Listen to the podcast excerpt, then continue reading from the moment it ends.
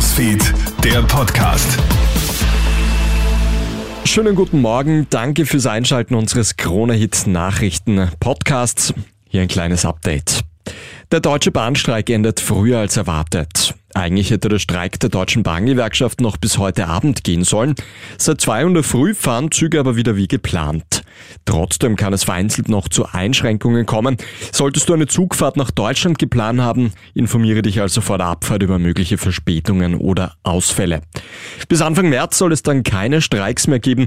Bis dahin sollen die Gehaltsverhandlungen abgeschlossen sein.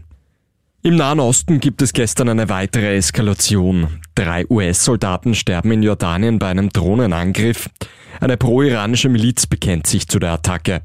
US-Präsident Joe Biden kündigt an, die Verantwortlichen zur Rechenschaft zu ziehen. Seit heute in der Früh steht fest, wer im Super Bowl steht. Die Kansas City Chiefs spielen am 11. Februar gegen die San Francisco 49ers. Die Vorjahressieger der begehrten American Football Trophäe, die Kansas City Chiefs, setzen sich in der Nacht auf heute mit 17 zu 10 gegen die Ravens durch. Die 49ers siegen vor kurzem mit 34 zu 31 gegen die Lions.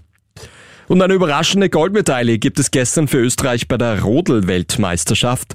Die 23-jährige Tirolerin Lisa Schulte gewinnt vor der deutschen Julia Taubitz. Auch Bronze geht an Österreich. Madeleine Egler wird Dritte. Für die österreichischen Frauen ist es übrigens das erste Gold seit 64 Jahren. Das war der Kronet Nachrichten Podcast. Danke fürs Einschalten und bis zum nächsten Mal.